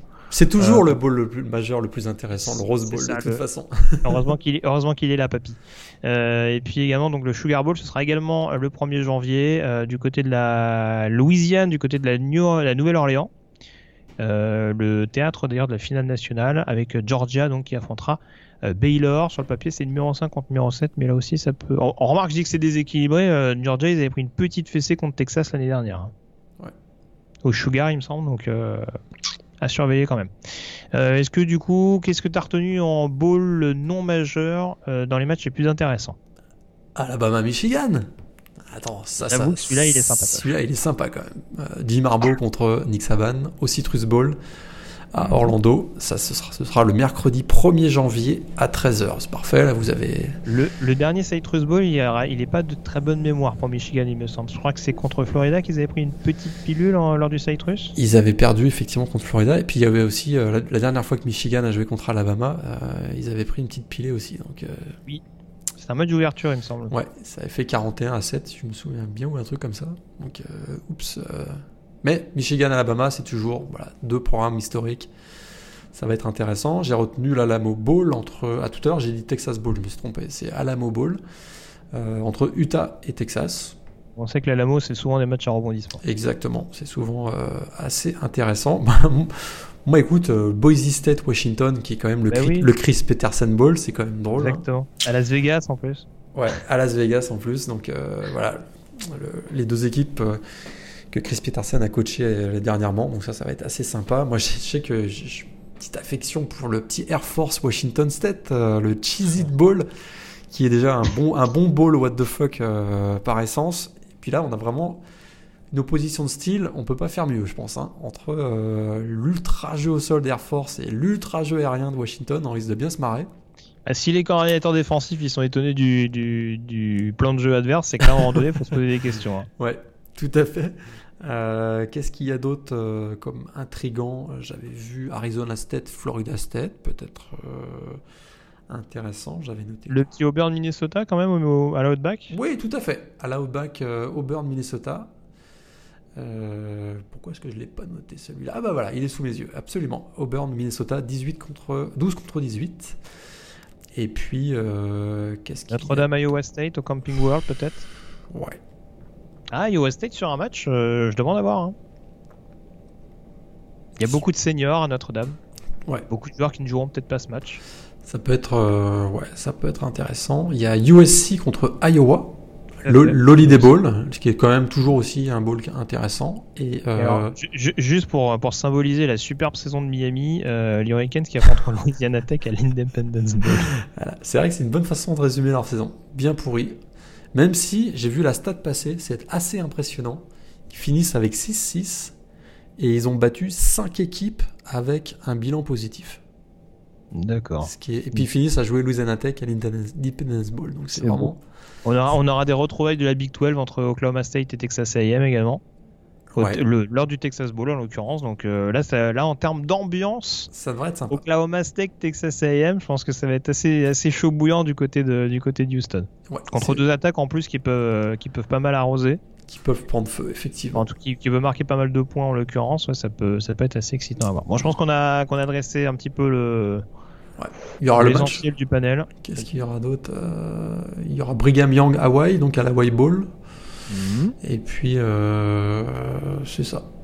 On avait parlé de Buffalo Charlotte. euh, Le premier les- bowl. Les Bulls de Jordan Avicet qui ouvriront euh, la campagne de bowl le 20 décembre du côté de Bahamas, du côté Ouais. de Nassau euh, dans les Bahamas. Ce sera donc le, je le disais, le 20 décembre, À heure quatre- française. À 20h. 20h. Ouais, 20h en c'est ça. France. Et puis, il y a des matchs bien pourris quand même aussi. hein. Il y en a trop. 39 balls, c'est n'importe quoi. Bah et voilà, après, il y a beaucoup d'équipes à 6 victoires aussi. Hein. Ouais, Bon, sans après, pourri, pourri, je sais pas. Attends, alors, on va essayer de trouver le match de- le plus mauvais. Le, le match vraiment qu'on n'a pas envie de regarder. Euh, J'avoue que Georgia Southern Liberty, par exemple, je vais peut-être peut-être hésiter un peu. Je- Le moi, Arkansas je- State Florida International, il, ouais, celui-là, il fait mal. Tulane, euh, non, Nevada, Ohio. Oh, je l'avais pas vu celui-là. oui, c'est vrai qu'il est moche. bah, on va, on va tous le regarder parce qu'on veut voir tous la, la- la mascotte de l'Idaho Potato Bowl qui nous fait quand Oui, même bah bien oui, marrer oui. chaque année. Bah, tu regardes en début de match, après tu changes. Ouais. Et euh, Louisiana, Miami, Ohio. Oh non, Tulane Southern Miss, non, ouais, ouais, je sais pas, tu peux le. Miami, Louisiana, ouais, c'est chaud. Wyoming, Oh. Georgia State. Oui, oui, oui, Wyoming, Georgia State, ouais. Ça me fait pas très rêver. Ouais, ouais, faut, faut pas tous les regarder. Hein. je- Le pire, c'est que je vais, pire, que je on va- regarder au moins tous en partie. Bah oui, donc, bah euh, oui, bah oui. Bah, en même temps, c'est les matchs qui sont, euh, qui sont espacés, euh, qui sont vraiment à l'honneur. Donc, euh, par curiosité, en attendant les gros gros matchs, euh, tu peux jeter un œil. Mais Eastern ce qui est fou, c'est que- ce qui est fou, c'est qu'il y a quand même des matchs. euh, Wyoming, Georgia State, c'est sur CBS Network. Prime time en plus, à mon avis. bah, ouais, c'est, c'est attention. Enfin, prime time, je sais pas. Oui, c'est 20h30. Ah ouais, quand même. Eastern Michigan, Pittsburgh. C'est pas mal, Pittsburgh, c'est pas mal. Eastern Michigan, je dis pas, mais Pittsburgh, c'est pas mal. Florida International, Arkansas State. Oui, celui-là, il est, celui-là, il est bien vilain. Le Camélia, le Camélia Ball chaque année est bien pourri de toute façon. Donc, voilà, il y a, y a, à boire et à manger de toute façon. Et puis de toute façon, honnêtement, hein, les balls, c'est vrai que malheureusement, ces dernières années, c'est souvent aussi une loterie parce qu'on le disait, il y a les joueurs qui participeront ou pas. Euh, il y a aussi, euh... enfin, des fois, on a des matchs qui sont assez excitants sur le papier et puis qui au final se terminent avec 30 points d'écart. Donc, euh, il y, a, y, a, beaucoup de paramètres qui, qui, sont à prendre en ligne de compte. Et euh, bon, malheureusement, à l'heure actuelle, euh, on en reparlera sûrement lors des previews, mais c'est compliqué de vraiment s'avancer sur vraiment l'intérêt de suivre tel ou tel match quoi. Donc euh, ouais. On a été un peu négatif. Ouais, on a été un peu négatif sur la fin là, mais il y a quand même des il y a quand même des balls super sympas. sur, sur 39 euh, voilà, c'est toujours un peu euh, il y en aura 15 bien, 15 beaucoup moins bien et puis 7 8 entre les deux ou bon. voilà, ce sera en fonction des préférences des uns et des autres, mais bon, c'est sûr que voilà, c'est la, densité. voilà, il y a du choix, mais bon, il y a forcément aussi des points positifs et négatifs. Donc euh, voilà. Bon, en tout cas, on a fait le tour sur euh, cette semaine de finale de conférence. Morgan, on se retrouve donc dans quelques jours, a priori. D'ici une dizaine de jours, vous devriez nous retrouver notamment pour, euh, pour faire la preview des principaux bowls non majeurs, donc notamment ceux dont, on vous a parlé tout à l'heure, les Alabama, Michigan et compagnie. on en profitera d'ailleurs pour débriefer le début de la période du National Signing Day. Vous savez maintenant que c'est une campagne qui se déroule en deux temps maintenant chaque année avec une une période précoce pour euh, traduire un petit peu grossièrement euh, au mois de décembre. Ouais. Et, généralement, c'est presque la plus animée hein, que celle du mois de février. Ben, on a appris, en tout cas depuis l'année dernière, que effectivement les grosses signatures n'ont plus lieu le, premier mercredi de, de, février, mais ont lieu maintenant euh, la période de décembre. Donc, il va y avoir des grosses annonces. Et ça va nous intéresser aussi parce qu'il y a de plus en plus de joueurs français notamment qui, qui se font repérer par des universités. Donc euh, on essaiera notamment de suivre ça parce qu'à mon avis il y en aura peut-être 3-4 minimum la saison prochaine. Tout à fait, parce que tu as raison de le dire, dès décembre maintenant on peut signer la lettre d'intention, vous savez, qui valide son inscription à la fac. Exactement. Donc on analysera ça d'ici une petite dizaine de jours. Euh, merci encore en tout cas Morgan d'avoir été en ma compagnie et puis euh, on se retrouve donc dans quelques jours. D'ici là, passez une très bonne semaine avec plein de rencontres. NCA au programme. Salut à tous. Ciao. Salut. Bonne semaine à tous.